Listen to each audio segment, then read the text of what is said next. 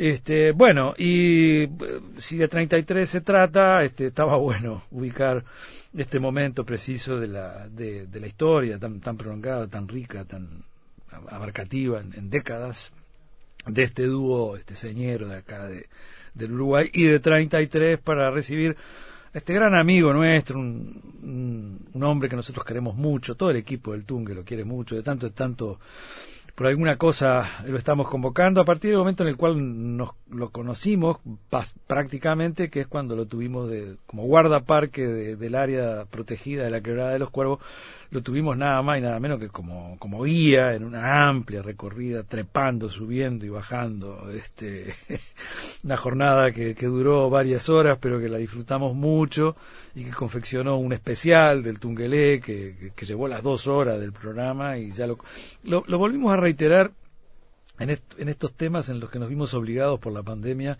a emitir una serie de programas grabados, ¿eh? los, los, primeros días allí de, de, marzo para, para, para abril. ¿eh? Este, revivimos un poco todo eso, o sea que la memoria de quienes lo escucharon debe estar fresca. Bueno, eh, a Daniel Herman, que es de quien se trata, le estamos dando la bienvenida, lo estamos recibiendo con un abrazo acá. Bueno, un abrazo, Nelson. La verdad que un gustazo estar en comunicación con ustedes y a través de ustedes, por lo que me contaba, yo soy escucha de las radios públicas, es que hoy es un día que se llega Exactamente. al Uruguay profundo y eso me parece muy importante porque estos temas que tienen que ver justamente con el Uruguay profundo eh, generan empatía con quien a veces no está en, y mismo más, más, más conocidos, ¿no? más, mismo, mismo ahí en el en el departamento de 33 estamos llegando perfectamente, así que este eh, está, está, bárbaro eso. Eh, andan con hay un no sé por dónde empezar, pero hay, hay un hay un decreto casi que cuando eh, que tiene la firma de Tabaré Vázquez, casi cuando se estaba yendo, primero porque era el sentir de, de, mucha de la gente de allí, de, del colectivo, parte de ese colectivo lo conocimos también cuando anduvimos por ahí, este, porque no nos, no nos concentramos solamente en la quebrada, fuimos por la escuela rural, recorrimos otras, otra, otros lugares, que era parte del, del sentir de, de la gente cuando apareció que, en, zonas cercanas este, se iban a destinar a, la forestación, eh, Tabaré Vázquez eh, firmó un decreto que ampara el interés básicamente de, los colectivos de allí de que esto no pasara, de que, de que no, no prosperara la, forestación eh, en zonas cercanas a la quebrada de los cuervos, y que se ampliara un poco el territorio de la zona protegida de la, de la quebrada. Eh, esto generó movimientos de todo tipo, porque aparentemente habían emprendimientos no solo por el lado de la forestación, sino también por el lado de la minería. Este, pero bueno, ¿en, qué está todo esto? Eh, ¿Avanzó? ¿Quedó? En el medio apareció eh, artículos en, en la LUC este, que ah. tenía que ver con que eh, se disminuían las zonas protegidas, lo cual me imagino para este colectivo y, para lo que había especificado este decreto este, podía significar este, bueno como, como un avance en contrario. Pero explícamelo vos, a ver en, qué está toda esta situación y qué es lo que está pasando ahí. Este, primero que nada, te este, quiero agradecer y valorar enormemente el espacio. ¿no? El, primero el vínculo humano, afectivo también y también la función social que cumple el medio de comunicación y sobre todo la radio pública de esta forma. Este, porque justamente un aspecto muy complejo de estos procesos eh, territoriales que tienen dimensiones de todo tipo, este, políticas, económicas, culturales, sociales, eh, es complejo de transmitir, ¿verdad? Eh, yo voy a tratar de hacer una síntesis, pero en realidad es un tema que, que, requiere quizás este lo, lo, estamos empezando con, lo estamos ah. empezando contigo y, lo, vamos a seguir con otra gente ¿eh? a, mí me parece bien esto porque lo hablamos y, y, este, y en realidad eh, eh, los procesos territoriales ahora estaba pensando un poco al, hablar contigo recordaba digamos un poco tu, perfil y cómo te conocía vos antes de conocerte personalmente este quizás fue leyendo algunos temas vinculados al, al activismo que es de mi interés también hmm. este y el tema de, las tensiones o los intereses en juego sobre los territorios no es nada nuevo. O sea, eh, digamos, me parece que es la historia de la humanidad. Y sí. Entonces, e, es un tema tan profundo que tiene este su tiene su expresión local, digamos, por decirlo de alguna manera. En la banda oriental, en lo regional, este, pero hoy ya es una cuestión que en lo global es geopolítico, ¿no? O sea, los procesos productivos están vinculados a cosas que suceden en otras partes del mundo y no siempre este, los territorios eh, hay eh, una visión consensuada de, toda de todo el pueblo o no hay una soberanía profunda para decidir los destinos de los territorios. Entonces, este, lo que lo que sucede un poco yendo al proceso concreto, este, eh, que para empezar las áreas protegidas hay que recordar que integran un sistema, es una visión un poco más moderna de lo que eran los, los espacios de conservación antes, que eran eh, definir un lugar, alambrarlo y poner un cartel. Este, hoy responden a criterios que tienen que ver con objetivos eh, más concretos de la conservación de la biodiversidad que sabemos que está amenazada. Y las grandes amenazas, entre otras, tienen que ver con la fragmentación y la alteración de, los ambientes a nivel global y a nivel local también sucede. Nosotros teníamos 80% campo natural y, ahora hay 60. Algo pasó, bueno, hubo transformaciones del suelo en las últimas décadas drásticas y irreversibles, ¿no?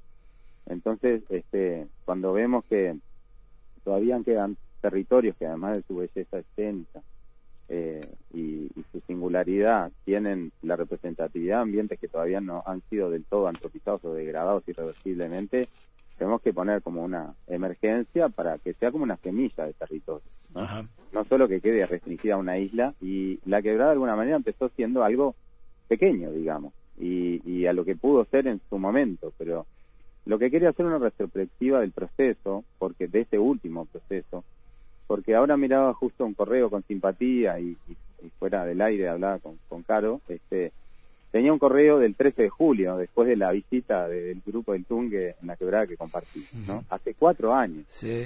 Y estos cuatro años es una buena ventana de tiempo para mirar lo que pasó en este periodo.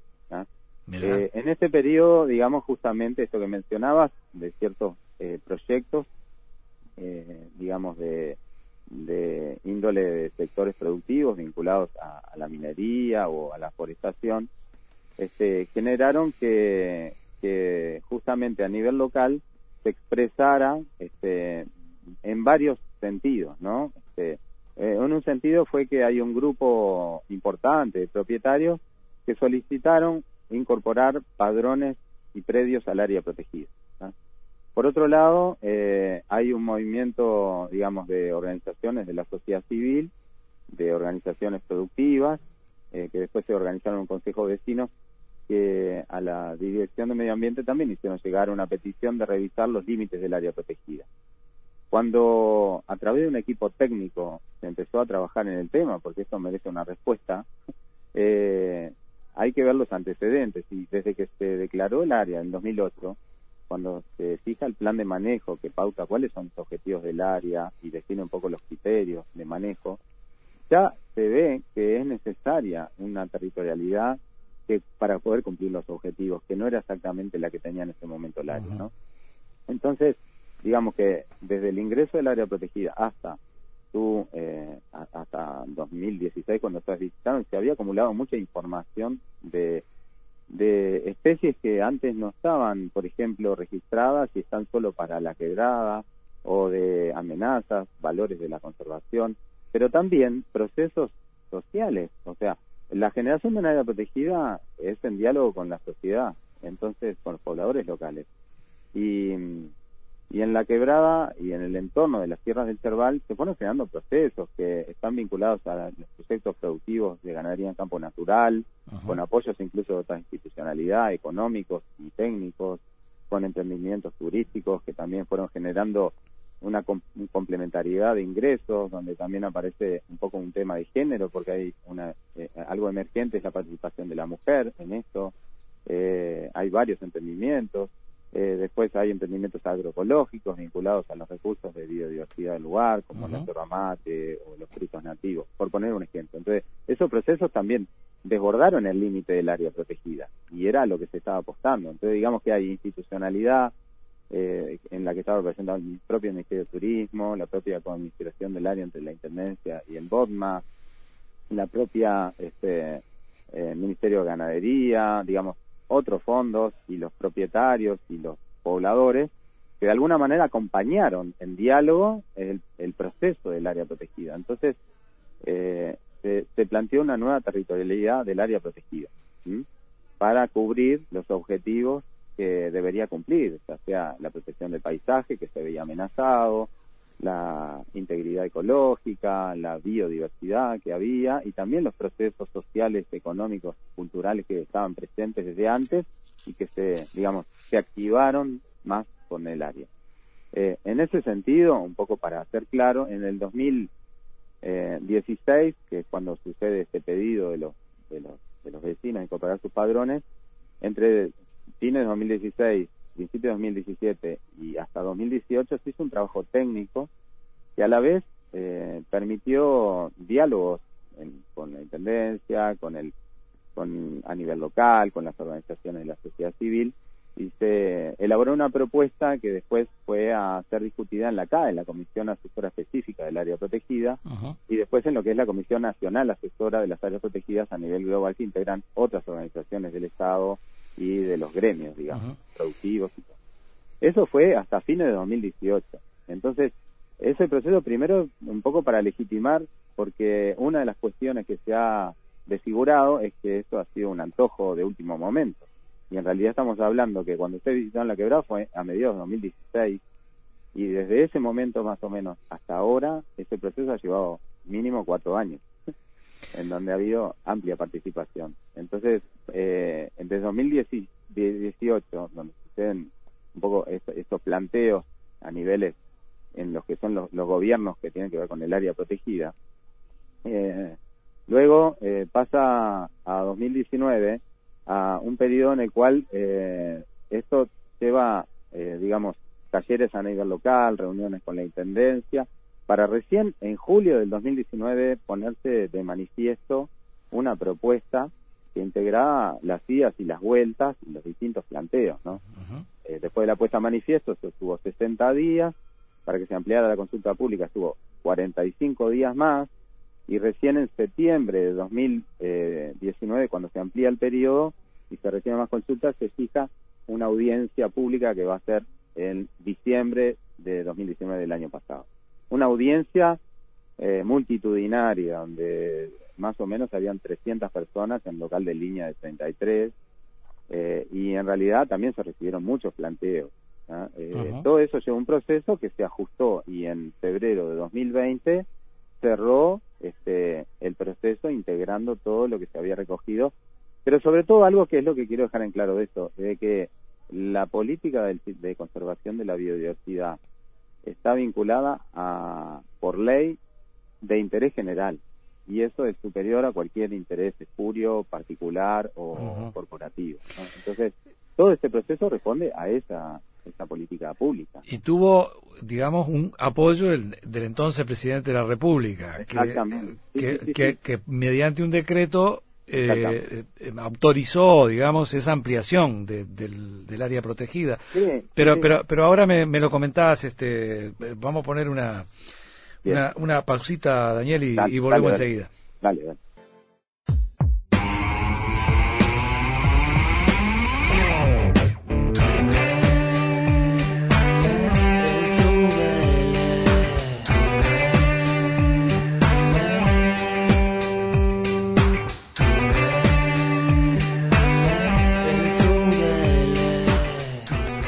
Bien, eh, estamos con eh, nuestro querido amigo Daniel Herman, guardaparques del área protegida de la Quebrada de los Cuervos, que nos ha comentado un proceso que fue muy largo, que, que empezó con concreciones importantes desde julio del año pasado hasta, bueno, audiencias por diciembre del año pasado. Son, son meses muy cercanos en realidad y eh, que, que, bueno, después de la apreciación técnica de, bueno, de la Dirección General eh, o de la Dirección Nacional de, Medio Ambiente, la, la, DINAMA llevó, entre otras cosas, a la firma del decreto por el entonces presidente de la República, el doctor Tabaré Vázquez, para ampliar la, la zona de, área protegida de el, que, tiene como centro a la, a la quebrada de, los cuervos y las sierras del, del pero, rápidamente, porque esto fue en febrero y ya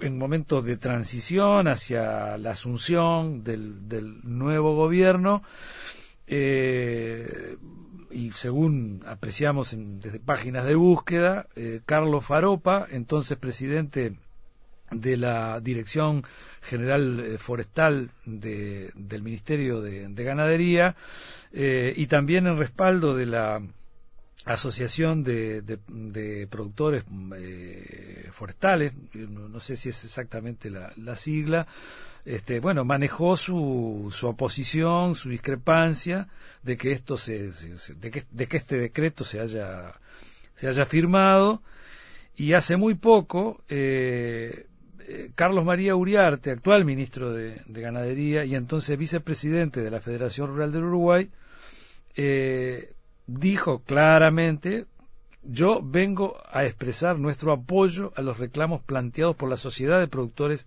Forestales. Venimos a pedirle que se tenga en cuenta el pensar de todos los involucrados por esta acción y los exhortamos a reverlo todo hasta ahora porque por lo que se ha demostrado se ha faltado claramente al proceso debido de ley, indicó. Eh, esto da eh, eh, la gremial forestal dice que, que, fue una insensatez que, el gobierno de Vázquez haya este, firmado esto en reclamo de, los vecinos de la zona, pero, pero bueno, eh, daría la impresión, eh, Daniel, de que esto no se hizo a escondidas ni, ni, a espaldas de nadie, de acuerdo al detallado, este, no, no fue en secreto entre los vecinos del lugar que llevaron adelante la puta, de acuerdo al proceso que tú nos, nos planteaste antes. Hubo audiencia pública, eh, ¿no? Eso es lo que quería dejar en claro. Sí, eh, Nelson, muchas gracias. Primero quiero hacer una puntualización muy importante, que es, yo integro la Asociación Uruguaya de Guardaparques. Ajá. Eh, y de alguna manera también este, pongo la voz desde ahí. Claro. además de eso, eh, eh, he tenido durante siete años la responsabilidad en la gestión del área protegida, digamos, más allá de tener perfil de guardaparque, en este momento hay un compañero trabajando, eh, le saludamos, este, Federico Calavia, que está trabajando en, el territorio desde hace un año y poco. Eh, en realidad eh, es importante aclarar eso porque también estamos en una situación, quienes tenemos algunos regímenes de trabajo en relación a la Dinama momentáneamente inciertos este, o trámites en curso de nuestros contratos. Ah, claro, porque porque ahora claro, nuestros contratos han caído el 30 de junio claro. y algunos están en proceso de renovación, pero todavía hay sorpresas. No es el tema en el que me quiero meter ahora. No, está bien, pero pero no, pero es importante que consignemos y subrayemos esto. Es este, un tema que tiene que ver con la institucionalidad ambiental en el mismo momento que Ministerio se, se acaba a aprobar la creación de un nuevo ministerio. Exactamente. Ahora tenemos un nuevo ministerio. Acaba de ser aprobado hace cuestión de horas. La respuesta, lo que tú me planteabas y decir desde dónde estoy hablando, es que estamos en una suerte de este, reintegración al trabajo este, desde, desde esa continuidad de rol. Entonces, con la responsabilidad de ese rol, eh, quisiera invitar algo de ejercicio de ciudadanía que es poder pedir el expediente del proceso de la quebrada. Eso te quería comentar. Eso es muy importante. Incluso a través de los medios públicos también se puede acceder y poder eh, socializar de una manera objetiva y certera, con bases reales, todos los idas y vueltas y quienes se han manifestado en oposición a la ampliación del área protegida. Porque eso pone a la luz qué otros intereses hay en juego. Porque quién se va a oponer a la conservación de la diversidad la sustentabilidad de las cuencas, el desarrollo local y la permanencia de los modos de vida tradicionales que han habido, la agroecología. Bueno, de alguna manera tiene que haber algo fuerte para que y alguien que quiera plantar que quiera plantar árboles para forestar. Es lo que estoy dejando, es, haciendo como el ejercicio de que de que el mismo territorio eh, puede estar bajo otros intereses. O sea, tenemos en las sierras del Cerval una concentración muy importante de yacimientos de caliza. Y por otra parte, tenemos tres plantas ya instaladas por fuera de la ampliación. En ningún momento el área entró en conflicto con las plantas porque justamente uno de los cuidados fue no vulnerar los derechos ya adquiridos. Es más, en, en las medidas de manejo de la ampliación del área, no se vulneran las autorizaciones ambientales, deforestaciones y extracciones que ya hubieran sido aprobadas, sino que lo que está haciendo es definiendo un ordenamiento territorial justamente para cumplir con la conservación de una cuenca, por ejemplo, en la que ya no sería viable o compatible permitir eh, explotaciones, eh, prospecciones o explotaciones mineras, ni tampoco un avance desmedido de la forestación acumulativo, ¿no? Entonces, más allá de personalizar, en realidad es compatibilidad o no con los usos del suelo para que eso. Pero lo que quería decir es que en este momento las áreas protegidas, que son el 1% del territorio, suman 330.000 hectáreas y hay una masa forestal implantada de más de un millón de hectáreas. O sea, si empezamos a, sacar, este, digamos, relaciones de, de escalas y de la importancia que tiene este, esto como política pública, en realidad, este, eh, bueno, eh, es complejo, ¿no? Tenemos que analizar también por qué los territorios eh, de las tierras del este, que son superficiales, eh, están bajo este mapa también de interés, porque de expansión de ciertos sectores, porque de alguna manera también han habido otras políticas públicas que han declarado de interés este, con priorización de categorías de suelo para la forestación. Entonces genera eh, una apertura al, al, avance también de otros usos. El tema es que objetivamente se hizo un trabajo técnico y también con apoyo local para este, plantearse, eh, digamos, una delimitación nueva del área protegida, que tampoco se trata de que sea una isla.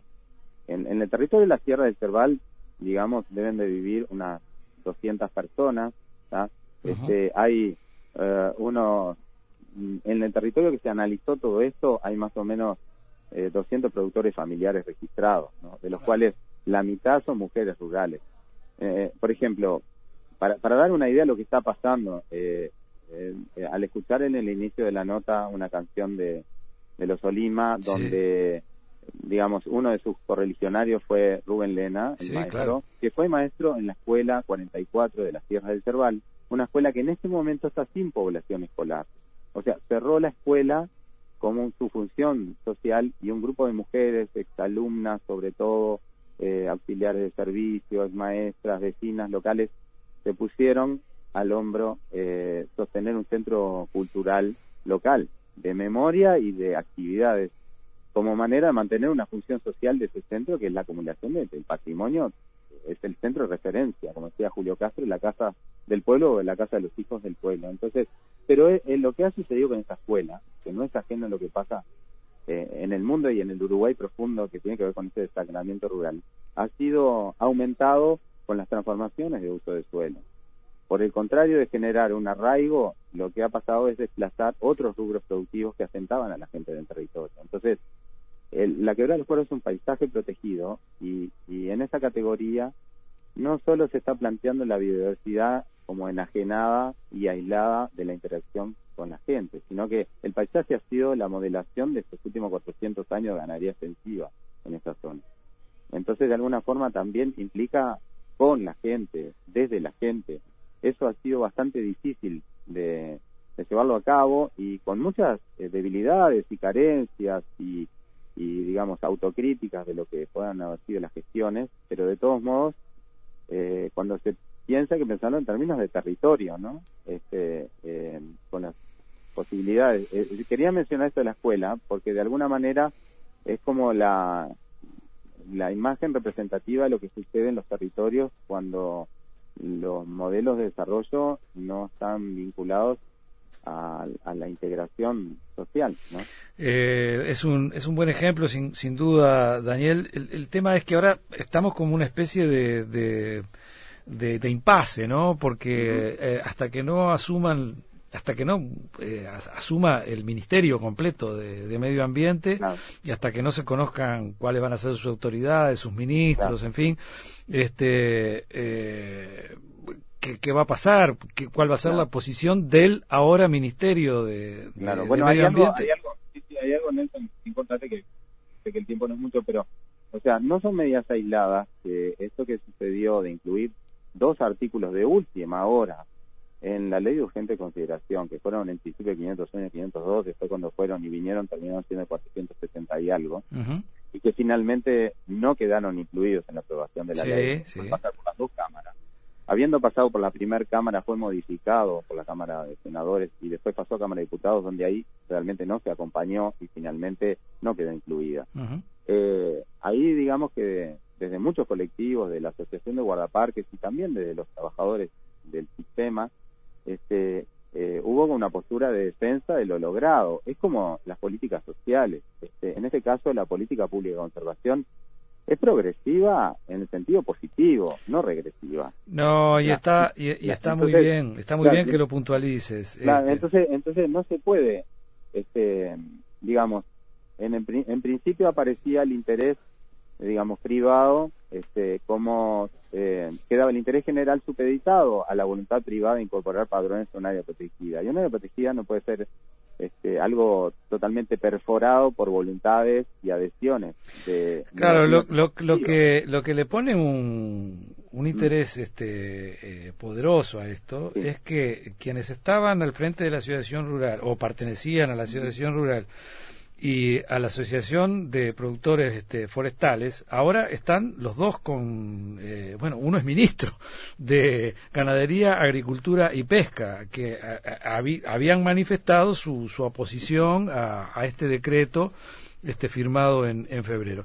Y hay que ver un poco qué pasa con, con, con, el Ministerio de, de Medio Ambiente, si, digamos, eh, se sigue por ahí esta señal que se dio desde el Parlamento al retirar esos artículos de, de, la LUC, porque puede generar una pulseada entre los dos ministerios, ¿no?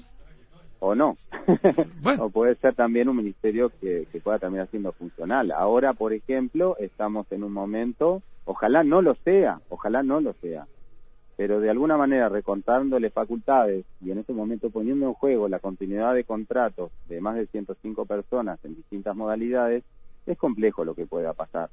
Este, de alguna manera, eh, yo nuevamente te digo, eh, más allá de mi vínculo de continuidad laboral, eh, creo que democráticamente, desde, digamos, este refugio del colectivo de guardaparques, quiero expresar con libertad la opinión y esto puede tener costos, este, obviamente, porque probablemente no es este, de agrado eh, este análisis crítico que estamos haciendo con datos objetivos, pero no por ahí no es de agrado de, los lineamientos institucionales y veremos qué sucede si eso es así. Pero de alguna manera nosotros lo que quería dejar claro que estamos defendiendo una causa que va a trascender los gobiernos. O sea, en la quebrada de los cuervos hay fósiles de 500 millones de años. Este, y los procesos naturales no pueden estar eh, guiados por los caprichos o los intereses o las relaciones de poder que se van cambiando mm, a periodos breves. Y por ahí colinde y por ahí colinde también con los intereses de otro ministerio más que no hay por qué no dejarlo de lado que es el Ministerio de Turismo, ¿no? Claro, el este Ministerio de Turismo, el Ministerio de Industria de Energía, el Ministerio de Ganadería, el Ministerio de Ambiente, este en realidad una cosa que me parece importante es que es un momento en el cual eh, pensar realmente en el poder de los pobladores de los territorios. Está bien. En el sentido de, de, que, de que hay que profundizar los mecanismos de poder y decisión y participación. Cuando se cambió el articulado de la Cámara de Senadores para que hubiera una consulta a los gobiernos departamentales o una supeditación a, a los directrices de ordenamiento territorial y lineamientos uno podría pensar este, alegremente que este, es, es, un reclamo de la soberanía de los territorios particulares, ¿no? Eso que mencionaba Artigas de la soberanía particular de los pueblos, ¿verdad? Pero, pero en realidad quizás no bajaba a profundidad de los territorios, porque cuando se intentan hacer planes locales de ordenamiento territorial y todos los pobladores deciden que quizás el destino de ese territorio no quieren que vaya hacia lo que está de moda en sentido productivo y va avanzando, quizás también a nivel local se generan conflictos. Entonces, la profundidad, digamos, de la toma de decisiones no terminaba llegando, o sea, sí pueden ser a productores de escala importante, pero hay mucha gente vinculada a los territorios que no son propietarios.